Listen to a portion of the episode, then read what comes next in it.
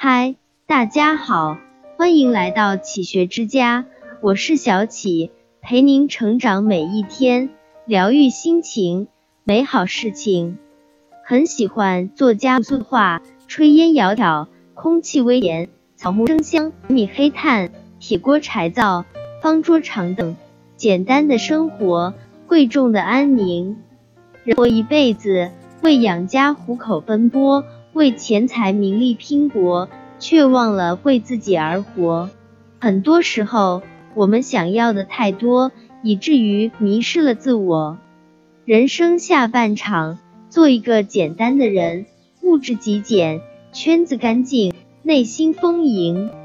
物质极简，内心丰盈。淡饭粗茶有真味。明窗净几时安居？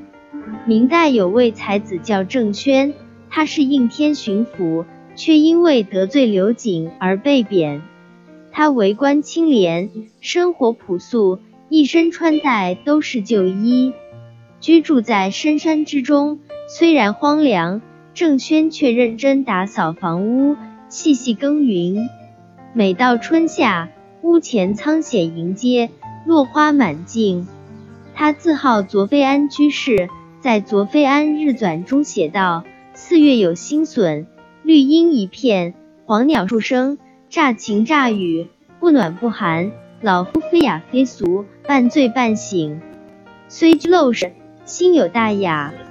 物质可以极简，但内心必须丰盈。岁月转眼即逝，与其追逐名利。”不如花一些时间在自己喜欢的事情上。古人张潮在《幽梦影》里说：“富贵之劳瘁，不若安闲之贫贱。”最奢侈的活法，不是大鱼大肉，而是清闲无事，心态简单，活得轻松。席慕容有一句诗：“涉江而过，芙蓉千朵。”诗也简单，心也简单。表姐橘子曾经很向往大城市的生活，一毕业就在上海某个大公司里上班。结果公司里竞争激烈，员工之间勾心斗角，每天上班大部分时间都在处理琐事上。他害怕说错话，也担心被裁员。表姐说，那段时间她经常半夜醒来，然后就失眠了。后来，表姐身体出问题，不得不辞职回老家休息。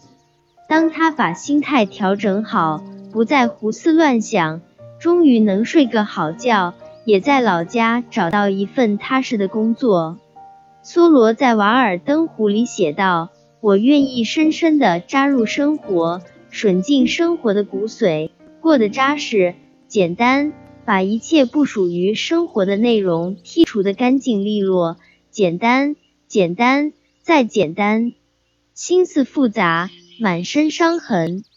心态简单，自在轻松。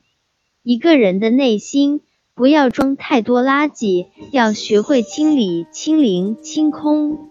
俗话说，身闲为富，心简为贵。你已劳累半生。请慢慢回归简单，圈子干净，三两知己；圈子不必太大，三两知己足矣。相聚时聊聊家常，一个人时也能独享清欢。我认识一位作家，他深居简出，很少去作家圈子里交际。他既不参加任何见面会，也不会给其他作家写推荐信。